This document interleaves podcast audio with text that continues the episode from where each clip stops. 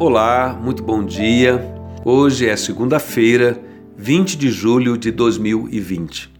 Aqui quem fala é o pastor Natan e você está escutando mais um áudio inspirativo da Igreja Batista Avenida dos Estados, em Curitiba, Paraná.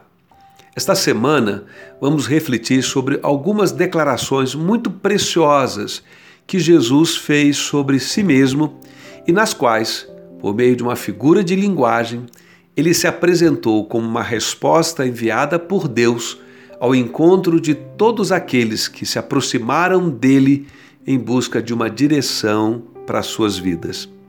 Nosso desejo é que, da mesma forma, Deus te abençoe com estes áudios e que sua fé seja fortalecida e que você encontre em Jesus uma resposta de Deus para algumas questões da sua vida. O texto bíblico de nossa leitura hoje está no Evangelho de Mateus, capítulo 16, dos versos 13 a 16. Jesus foi para a região que fica perto da cidade de Cesaré de Filipe. Ali perguntou aos discípulos: Quem o povo diz que o filho do homem é? Eles responderam: Alguns dizem que o Senhor é João Batista, outros que é Elias, e outros que é Jeremias ou algum outro profeta. E vocês, quem vocês dizem que eu sou? perguntou Jesus. Simão Pedro respondeu: O Senhor é o Messias, o Cristo, filho do Deus vivo. Jesus então afirmou: Simão, filho de João, você é feliz, bem-aventurado, porque esta verdade não foi revelada a você por nenhum ser humano mas veio diretamente do meu Pai que está no céu. Toda vez que leio esse texto, me lembro de uma antiga canção que dizia mais ou menos assim: Muito embora um só Jesus exista, nem todos sabem vê-lo como é.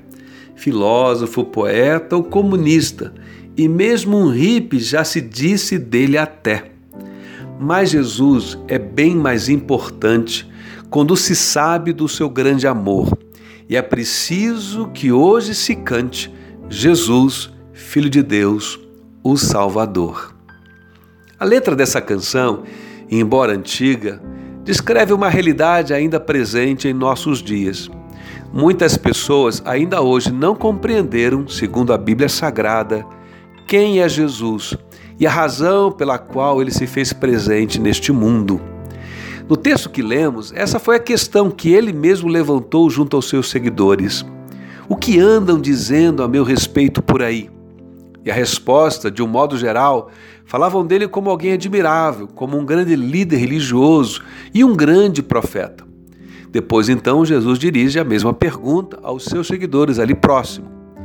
E um deles, chamado Pedro, respondeu: Tu és o Messias, o Cristo, o Filho de Deus vivo.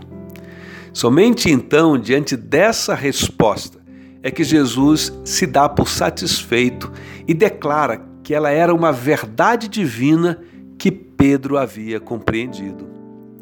A resposta de Pedro não foi apenas certa do ponto de vista conceitual e formal, mas, sobretudo, foi uma resposta que veio do seu coração e revelou sua fé e sua plena confiança em Jesus, como aquele que Deus enviou ao mundo para resgatar a humanidade de sua condição espiritual de declínio no pecado.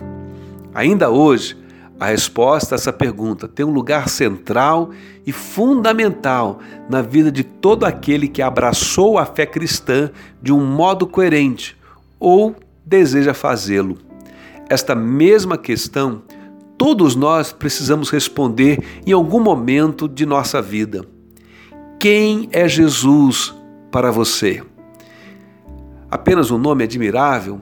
Um nome a ser reverenciado, como se faz com tantos outros nomes ilustres na história? Veja bem, a pergunta não trata do que você sabe sobre Jesus e sua história, mas sobre quem é Jesus para você. É uma pergunta pessoal.